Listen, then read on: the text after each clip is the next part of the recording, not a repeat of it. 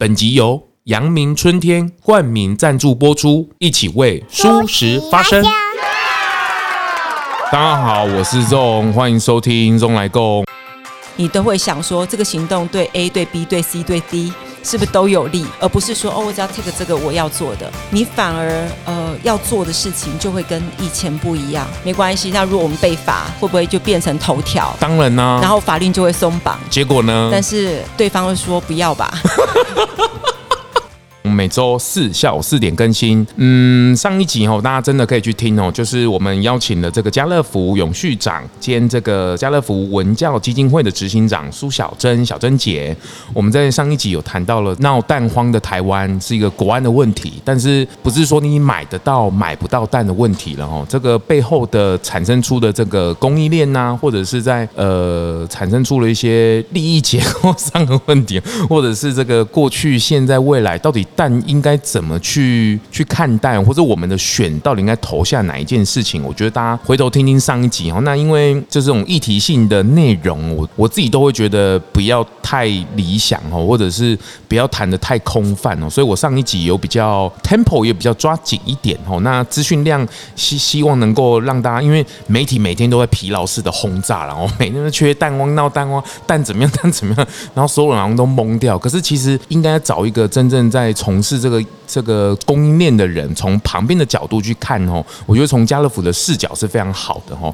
那这一集哦，这一集哦，那好不容易请到小珍姐哦，继续来请她来聊聊从家乐福的视角跟永续的这件事情，因为他们站在零售的角度而言，永续的这件事情跟他们到底有什么关系，或者是他们有可能在这一件事情上，他们可以做到的是哪一些哦？那我们一样先请小珍姐来跟大家打个招呼。嗯，各位线上朋友们，大家好，我是小珍，很开心可以继续跟他家聊永续这个议题。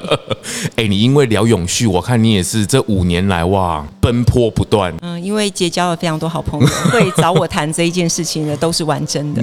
真的吗？对啊，包含那个你的 podcast 哦，是，是，是，因为我不聊一般的就是标准化的那一种。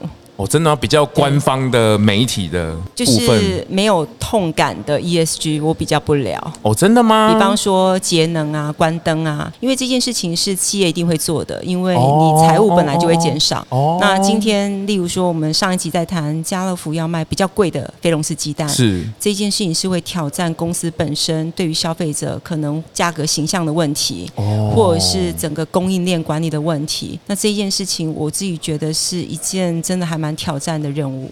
哎，你做了这件事情呢、就是对于消费者而言，或者是对于整个现在绿色浪潮而言，是一件很好的事情。可是我反过过来，如果我是你的老板，我不知道怎么亮绿灯让你通行这件事情呢？就是这件事情，它怎么会让你亮绿灯走啊？我真的是很纳闷，你用了什么厉害的手段吗？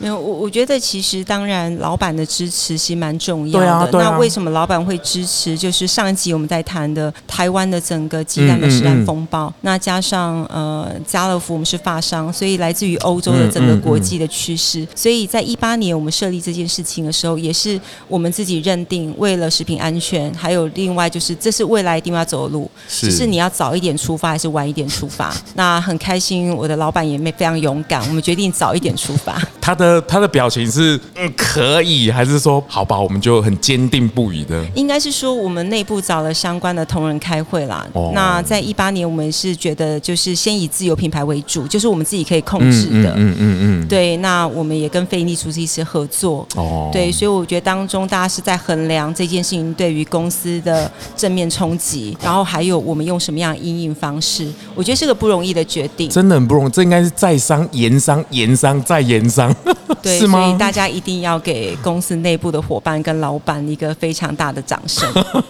是啦，面对一个很大的企业而言，他们要转动这件事情，确实他们的环环相扣是很大的哦。当然，他们一定要找到一个杠杆或是一个支点的开始，比较软性的开始。那那时候有看到一些相关的报道，里面有谈到有一个实验性的商店哦。你们提出一个问题，我觉得蛮有趣的。如果这家商店都是在地的食材啊，都是永续的商品啊，环保的时候，甚至都是非笼饲的蛋的的贩卖的时候，这家店还可以存活吗？结果是可以存活吗？嗯、呃，对，而且目前已经开到第八家，第八家了。我们已经开到高雄了，高雄的朋友们，你们千呼万唤，我们总算在今年开到高雄了。从那一间第一家开始，对，到现在已经第八家了。对，它不是存活下来了，而且还开了分店。是，Really？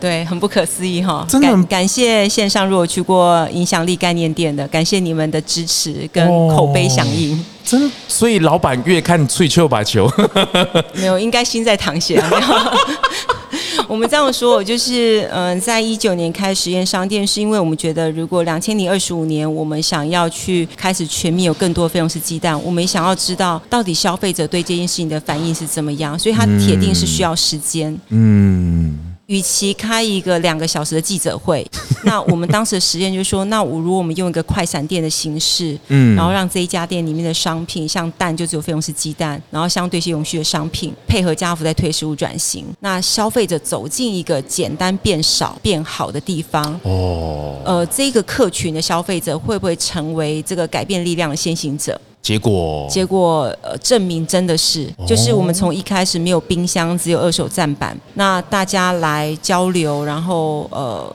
做非常多的互动，哦，那也因为这样又引发了更多可能大家呃会找我们去分享有关这个鸡蛋的部分，对，自有流量就自己来了，对，所以就是会发现，其实，在台湾有一群支持永续的人，嗯，可是可能都散落在不同的地方，嗯，那当有一个空间可以让大家看见彼此，把彼此的痛点分享，嗯，那我们可不可以共享资源，共享这个平台，嗯，然后去创造很多的共好？商品变少，但是变好，变好了。也就是说，例如说，在这家店里就只有两种蛋，两种都是飞龙寺，一种是平丝跟放牧。哦，那你就是进来就很简单嘛，你就是选择买跟不买而已。哦，对，那也就是说，你怎么买这些都是好，都是好的，母鸡都是过快乐的生活。啊，你就很开心，进来买个蛋就走，而且我们在里面还实验了，就是裸蛋，就你可以自己带你的盒子来装，也在做这个裸卖的实验。对对对，最近这个裸卖的事情有引起一些风波，我不晓得你有没有触及到。这个我在龙华宫里面一个很好的朋友邻居哦，在板桥的邻居，他们因为裸卖商品遭到了罚款，才知道法规里面是不能裸卖商品的。这件事情到底是你你你晓得这件？其实，在裸卖这件事情，在台湾的法规的确还是在逐渐松绑当中。例如说，我们当初在里面，我们想要针对个人清洁用品，想要做裸卖，对对对。可是它可能会因为一些安全法规的问题，所以永续当中很重要的是，我还是回到上一集讲的时空背景。哦、嗯嗯。一些法规规定是按照那个时候的环境，所以当现在我们在做很多改变，的确两边是目前是没有联动的。所以这是为什么还是必须要在。政策上面要做一些松绑哦，所以他现在的裸卖确实以这个法规的角度讲，它是不合法的。实物可以。但是可能在个人清洁用品上面，目前是不 OK，所以我们本来想要实验，但是就不行。哦，是是是。对，那因为小店家一般来讲，通常比较不会被开罚，就是但是如果你有知名度之后，哦，或者是像我们比较大的品牌，可能就会有一些些冲击。对，我们本来当初还在跟业者说，没关系，那如果我们被罚，会不会就变成头条？当然呢、啊。然后法令就会松绑。结果呢？但是对方会说不要吧。哦，你小珍姐，你也是蛮玩蛮大的哦。没有，是我我觉得有一些议题上面就是很棒。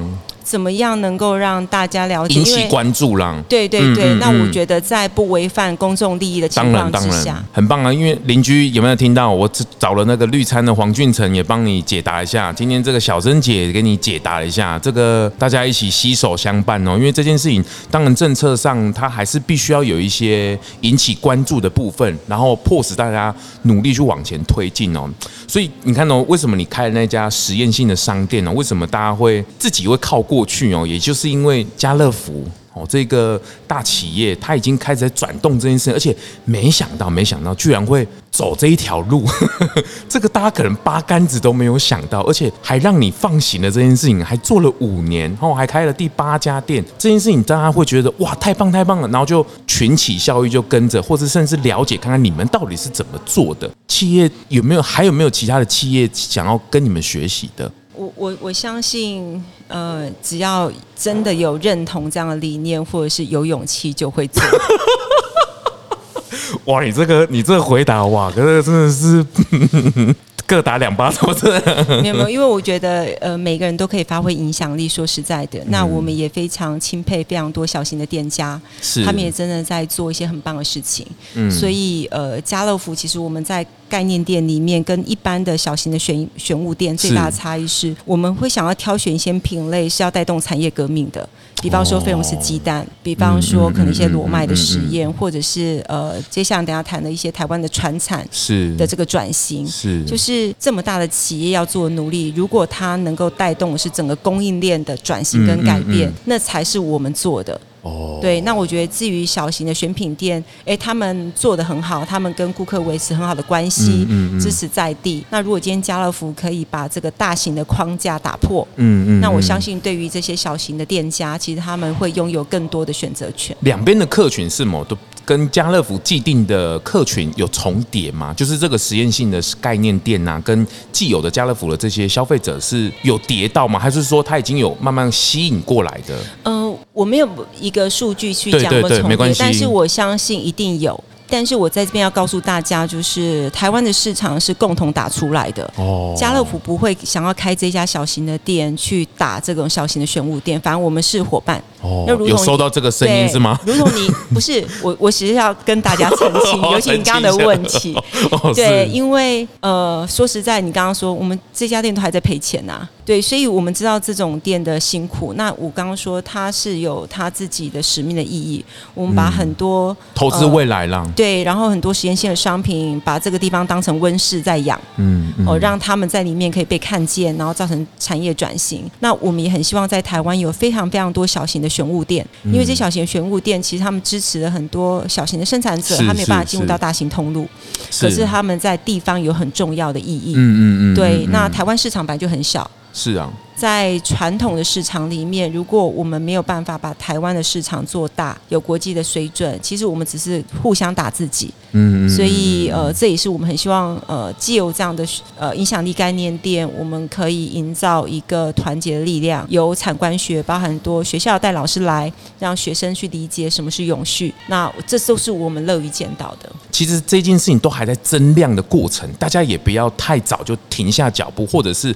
把语言就忙就。缩进来了，它应该是还在逐步的去往下去打开，包括龙安共的脚步，下半年也逐渐要往绿色这边去打开的时候，我们要拥抱大众市场，这个才是我们大家要一起共同努力的。投资未来不是我一个人要投资未来，有些人现在投资未来是看到了自己的小孩，因为他的小孩看到资源有限，他必须要起身做这件事情了。我觉得整个地球的关系，为什么现在做永续的几乎都是年轻人挂帅啊？因为他的资源有限呢，就完全。被压缩到了，我靠，这个怎么办呢？那为什么上一辈的他们可能还要呼吁或等等？因为他们当时候的观念的建立已经在生存那个阶段了，所以他们没有办法去思考到这个部分，所以他们在观念的推动上面确实需要需要一些时间。可是他们却是现在比较有影响力的人，所以他的脚步而言，这个是层层面面的哦。所以对了，他家乐福不是要跟大家打仗哦，不是要跟他抢市场，我是要共好的。我们要一起打市场。是是是，这件事情是很重要。不过花一点点时间哦，小陈姐，你你为什么会来推动这件事情？哪一件事？就是你现在在家乐福这个永续长的角色啊，因为你原本要去当老师啊，你原本是要教什么？嗯，法文吧。真的假的？对啊，因为我我是法文系毕业的。你原本要教法文？对，想去高中教法文。一直 romantic，不是？没有没有，就觉得英文太多人教了，所以应该教法文。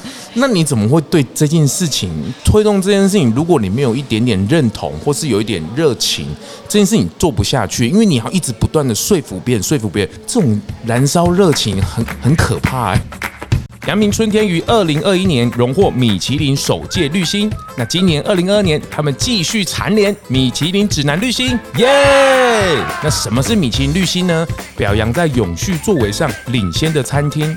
评审所考虑的元素包括时令食材的使用、餐厅的环境足迹以及厨余系统、垃圾的处理与回收等。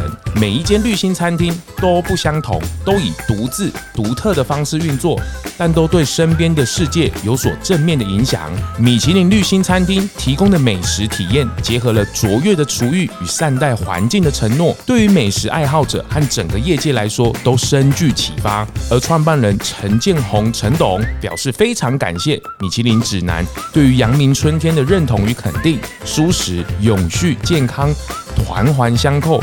永续的经营都需要保持尊重万物与生命的初心，坚持对理念并且实践是知行合一的承诺。连续两年得到米其林绿星的奖项，是莫大的殊荣与肯定，也是责任的开始与延续。未来更期许带动绿色供应链，例如支持环境友善的小农与公平交易的厂商，以推广永续饮食与文化。再次恭喜阳明春天，今年继续蝉联获得二零二二年米其林指南绿星。呃，其其实我的例子可以跟大家讲，其实永续是每个人都可以做的事。哦。那很重要的是，呃，你不是在说服别人，首先你必须要先说服自己，就是你自己真的相信这件事。所以我现在跟呃线上观众朋友谈，或跟朋友谈，我不是要说服对方，我只是在分享我自己相信的事，然后我看到的那个未来。对，所以你要怎么把你看到的风险跟机会，有机会可以跟旁边的朋友去做分享，我们才有可能一起去打市场。那因为在我呃接永续长之前，其实我是几年在家乐福负责行销，对，所以你可以了解行销的场域里面，就是要鼓励大家多消费。哦，好，那可是。这个整个行销也有发展的历程，对，大家可以看到早期家福来台湾就是呃便宜大碗，对对对量贩的形式，到慢慢的大家对于呃食物的要求，哦，到人口变少，哦，对于品牌，到现在每个人都是自媒体，嗯嗯嗯，到现在你其实不相信呃发言人。你相信的是陌生人，好，或是你的朋友，那你就可以知道，其实在一个资讯透明的的年代，其实呃市市场在转换。那我相信，如果呃大家有机会是我的角色，可以看到呃食物背后这么多人对于环境、对于呃这些永续里面的热爱，跟他们深陷的困境。那你就会自身去回到，那我自己身为在一个大型的通路里面，我可以为他们做什么？而且为他们做什么过程当中，我们其实是共好的，不是因为我帮了他们，我们就会变不好，是是，而是我们要帮了他们，我们才变好。所以我觉得，呃，要做一个不一样的事情，或者是改变，你你必须先能够感动你自己，你先必须要认同说这件事情，我觉得是有价值、是重要的，不是老板要我做。嗯、那你讲出去的话，大家才会觉得，哎，你是真心相信，你不是在背一套台词。这件事。你也是站在了这个位置之后，才比较打开这边的视野嘛？以前你在行销的时候，可能还没有办法太了解到，是吗？应该是说，以前在行销的部分，你比较呃在看的这个品牌的发展，但是你可以感受到，呃，随着竞争，其实品牌的压力是很大的。哦。因为有什么东西是只能在家乐福买，别的地方买不到，好像都有嘛。好像都有啊。对，来到这个位置，以及永续很重要一个关键是，你可不可以看到利害关系人？哦，就是旁边的这些每个人，包含动物遇到的问题，所以你才能够把一个问题上面有比较全面的理解。理解完之后，你再做每个行动，你都会想说，这个行动对 A、对 B、对 C、对 D 是不是都有利，而不是说哦，我只要 take 这个我要做的。那当你考量越多的时候，其实你反而呃要做的事情就会跟以前不一样。所以我是蛮。感恩这个位置，是因为呃，永续这个部分，我们看到了企业在 ESG 上面必须要做的转型。嗯、可是，在家乐福文教基金会这件事情上面，你可以看到非营利组织哦，还有一些相对比较弱势的族群，他们遇到的困境。这两件事情可不可以一起？然后它会有什么可能性？我这很特别，因为以前行销可能是看 KPI 啊，看品牌的能见度啊，品牌的这个力度啊，看怎么样。可是站在永续的角度里面，你刚刚提到那个关键字，各种的利害关系，你都必须要先全面的去看。所以现在很多企业，他们为什么要去设立永续长，或者是找永续的人才？他们也是在盘点这件事情，是因为永续的关系吗？他们以前没有盘点过这些东西吗？嗯，我觉得很。多现在目前永续的确是分成几件事情嘛，可能很多永续很多时候是现在目前可能因为要求必须要做永续报告书等等，对对对，所以需要有这样的专职的角色。对，那可是我觉得呃，真正的永续。部门很重要是。要怎么呃带动公司的文化去改变？因为每个人的角色都不一样，哦、对，所以每个人会看到不同的观点。哦，所以呃，永续不是永续部门的事，而是永续部门要怎么影响整个公司，开始在做商业模式的这个判断跟决定的时候，哇，必须要把利害关系人当成在衡量的点。这个跟老板关系要很好哎。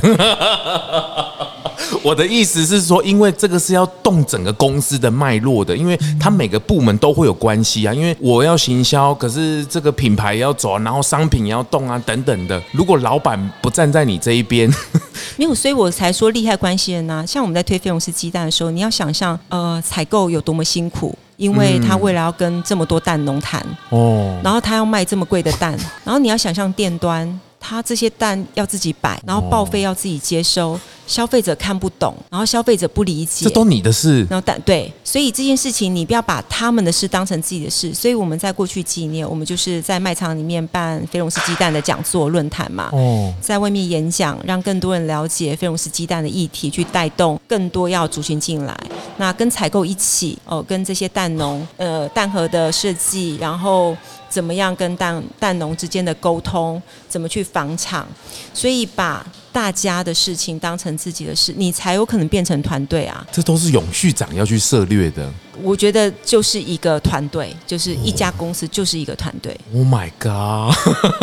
它不是一个部门的业务。不是永续，不是一个说我设 KPI，然后你就做，你永远不会变一个团队。而是你要知道，呃，原本公司既有的商业模式，它要转型到这件事情绝对不容易。哦。所以你怎么样跟着你的伙伴一起做？然后做的过程中，你也了解他们的痛点，然后他们也会反映给你，哎，供应商现在有什么状况，有什么问题，那你也告诉他你可以做什么。哇！所以我觉得其实反而是一个协作的过程当中，哎，你们反而成为比以前更紧密的关系。我这个沟通的成本非常非常的大，哎，对，而且他观念上的认同要非常非常高，哎，是因为感觉永续长是在四处挖洞给不是？呃，的的确是，对，但是很多人会觉得说，哦，这样沟通，可是我们都要知道哦，你前期的沟通成本高，可是其实我们到后面聚焦那个凝聚的力量会更大了。你前面很很辛苦，可是后面其实大家变成一个团队，所以我们现在讲什么事情，其实沟通成本开始降低了，嗯，因为已经有信任了。是是，对，所以我每次最开心的是，有时候带伙伴出去，可能在跟其他朋朋友，或者是在面对其他的伙伴的时候。哎，他们跟我讲说，哎，你们是同一家公司，哎，哎，他跟你讲一样的话，我没有 r 过。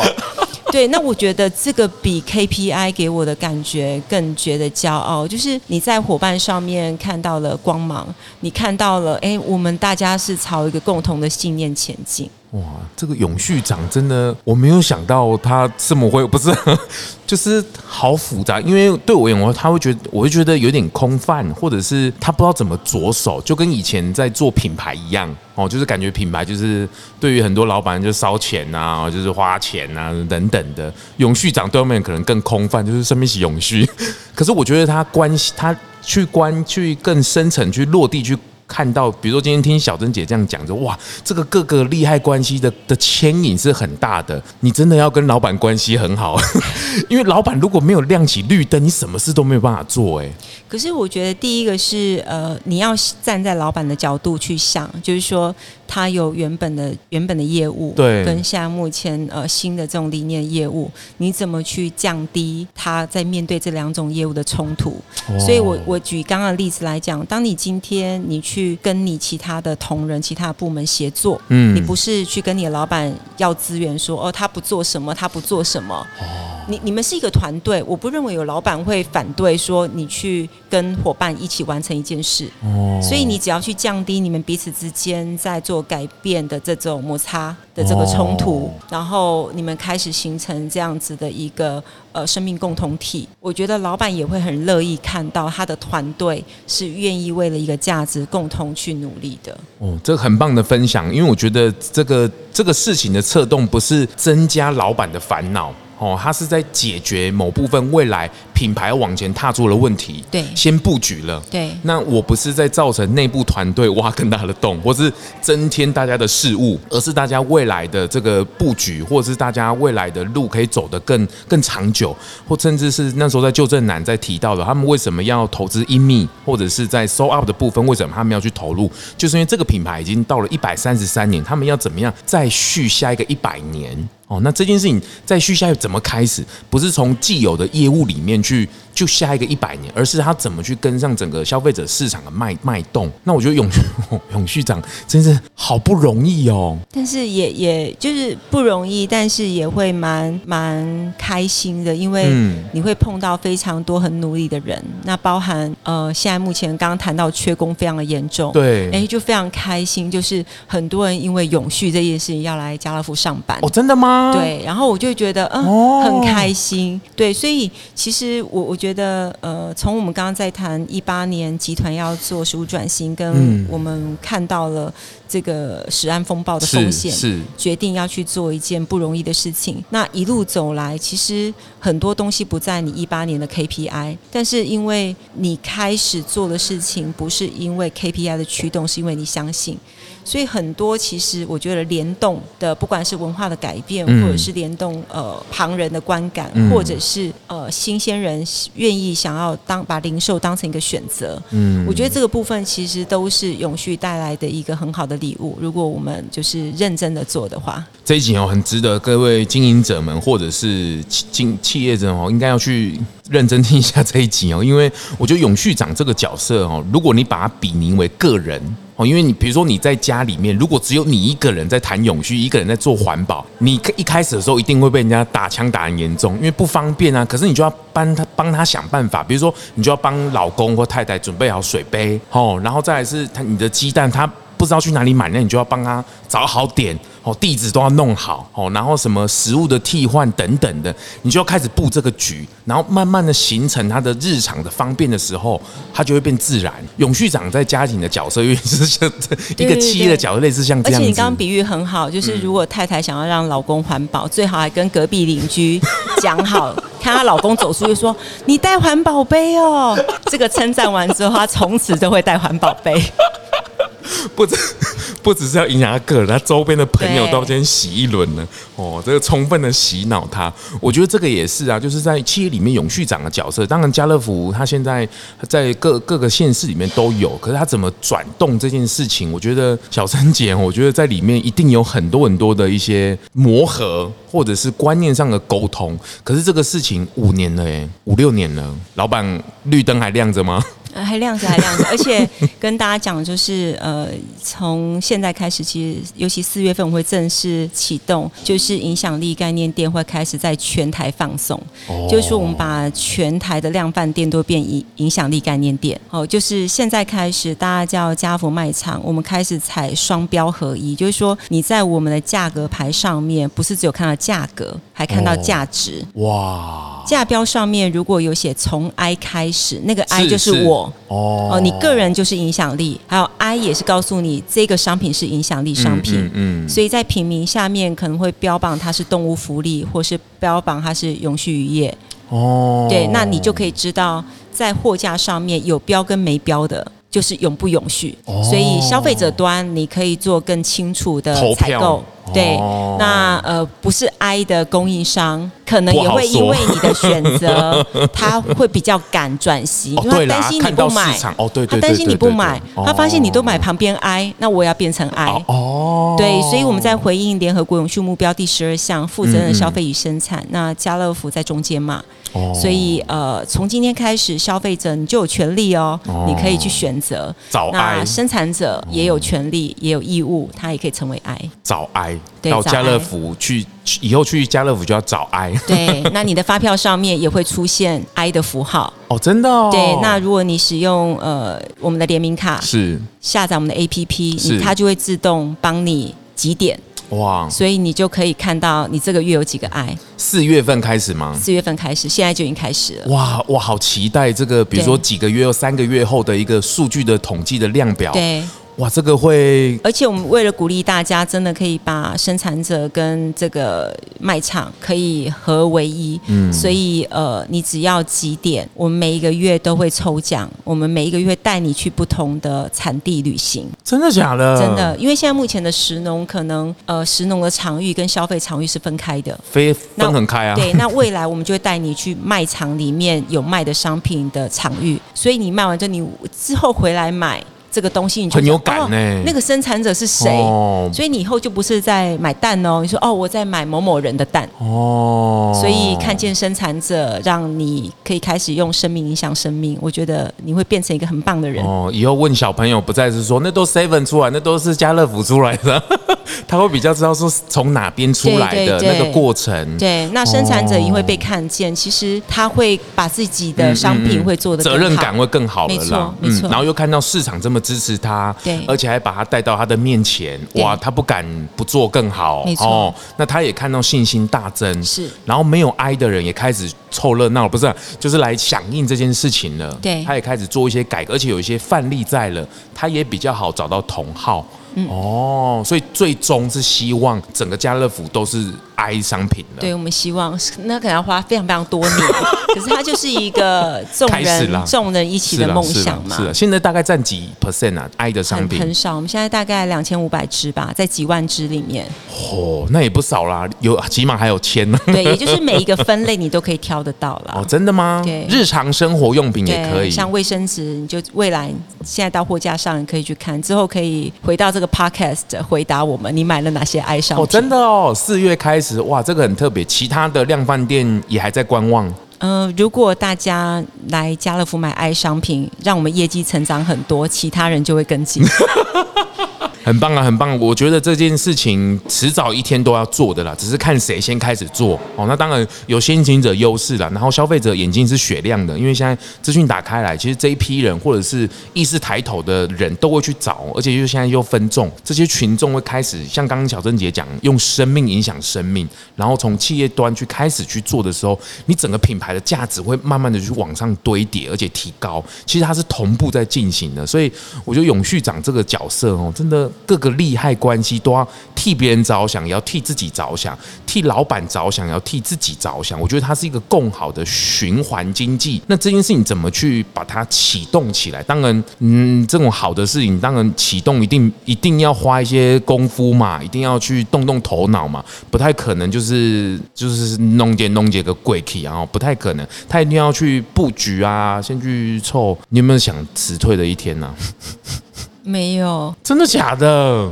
我我觉得我不是在讲辞退这件事情，因为我觉得。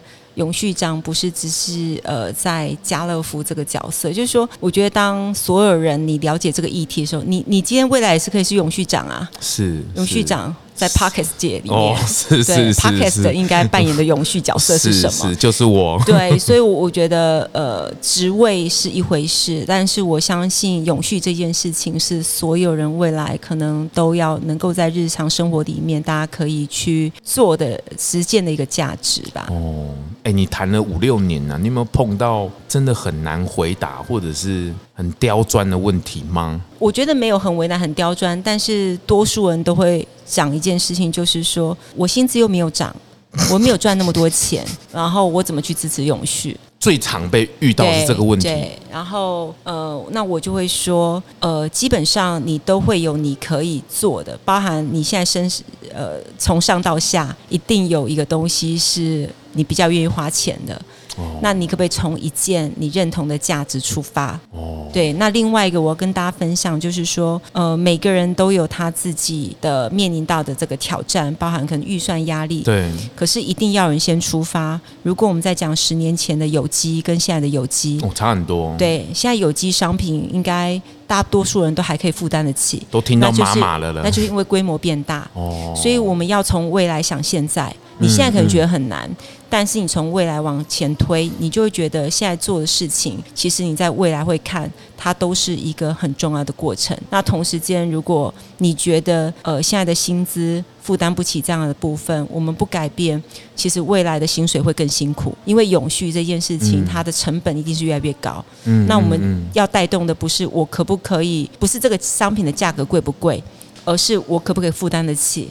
那如果做永续，我们可以让所有的产业变好，嗯，嗯收益变高，嗯嗯，那你就可以负担得起。是啦，它最终也不是钱的问题啦，而是它的价值的问题。现在的下一个世代，或是包括我们这个世代开始，就是在意义的传达上面、选择上面，绝对是拔得头筹。它一定是优先选择钱的事情，大概都是上 上个世代或上上世代再去考虑的事情哦。而我在理人那一集也是跟大家提到，就是它会变成是世代之间的沟通。这个阿公阿妈或是爸妈开始在嫌这个商品的时候，哎，下一个世代年轻人就会解释给他听哦，因为怎么样怎么样怎么样怎么样。其实这个就是必须是尽尽你可能的去做到，哪怕是一件小小的事情，它也是一个种子，它也是一个开始。我觉得刚刚小珍姐提醒的是这件事情，不是说你没有办法做到，而是你可以从哪里开始。它不是你要做不要做问题，而是你应该从哪一个角色开始，或者是你在思想上面先认同。我觉得这件事情也是很棒的开始，一个落地的开始。嗯，而且如果我们选择好一点，相对来讲，我们就比较不会浪费丢掉它。哦，台湾人浪费食物也是数一数二的高的。所以，如果我们今天能够呃吃少一点，吃好一点，减少浪费，嗯嗯，哎、嗯嗯嗯，其实你整个 total，你整个花费的成本并没有变高。是啊，是啊，是啊。这一集不是要恐吓大家，我是要让大家更理清楚永续这件事落地，或者是它的执行层面，不是我们一般看看的喊喊口号而已。它的落实的层面，整个供应链或者是企业来做这件事，企业不是不做，而是它是一个巨兽，它怎么启动这件事情？可它一旦启动的时候，它这个影响的层面是很大的，可是我们身为消费者，我们怎么去投下我们的票？我们去怎么支持这个市场，也让更多的生产者或者是企业这边能够更有信心的来投入？那这唯有这件事情，我们人类才可以共好，其他的生命才有可能机会得到更好的照顾。要不然，永远都是人类在那边攻攻 啊，天환乱，最后不走，这不是赶快吗？我觉得这件事情，我，真的这几年这几年绿色浪潮，包括未来十年，我觉得都都还。是笼罩在这个议题下，只是我怎么开始？你看，我们上一集大家如果有听的话，你看，二零二三年才有一个碳中和的蛋才出来而已，哎，很难想象我们的 AI 智能已经发展成这个样子。可是我们的食品端现在才出了一颗这个 What's wrong？这个我们到底发生什么事情呢？我们到底关注的议题到底是什么？我觉得大家真的资讯打开的部分，透过它可以这个声音的媒体哦，因为我有兼的制作人的角色，所以我很理解，透过声音的角色，大家才可以把背后的故事或者背后的意义能够谈得更清楚、更落地哦。因为影像大家可以看到怎么养、怎么吃，它怎么残忍或者怎么更好，脑袋里的思维跟情绪，它有没有改觉？我觉得大家可以听听看小珍姐刚讲，我试图都都看到她 比较负面，或者哎，其实她没有，因为她从说服自己，她也觉得这件事本来就是对的。不管我有没有在这个职位上面，我都会去做的时候，那这件事就到了她的生命当中，她的日常了。我觉得这个是我们可以去向往的，去往前走的，而不是为了口号而口号，为了政策而政策。我觉得这个事情会差很多很多，这个是蛮细节的思维的的判断了哈。最后一点点时间，小珍姐，你有没有想要？放弃不是？你有没有想要呼吁的？呃，我我想要就是邀请在线上的伙伴们，就是我们听完两集之后，其实呃，你可不可以在？听完这一集的 podcast，然后选择一个小的行动，要自己去实践。比如说，选一家我喜欢的早餐店，跟老板说：“哎，你有没有菲龙斯鸡蛋？” 或者是去卖场买一个菲龙斯鸡蛋，就是一个小小的行动就好。是啊，因为呃，我觉得会触动他开始去问。对，因为我觉得台湾最近永续的倡议越来越多。对对。可是行动却没有那么的明显，没有增加许多了。所以，如果我们如果今天多了一千集的 podcast。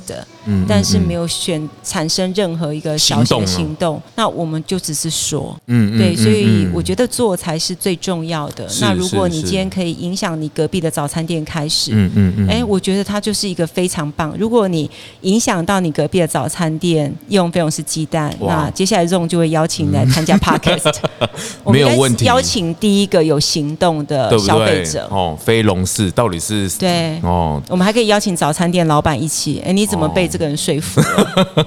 啊，因为他每天都烦我。对，不好意思，我今天就帮他 下了这个 Q。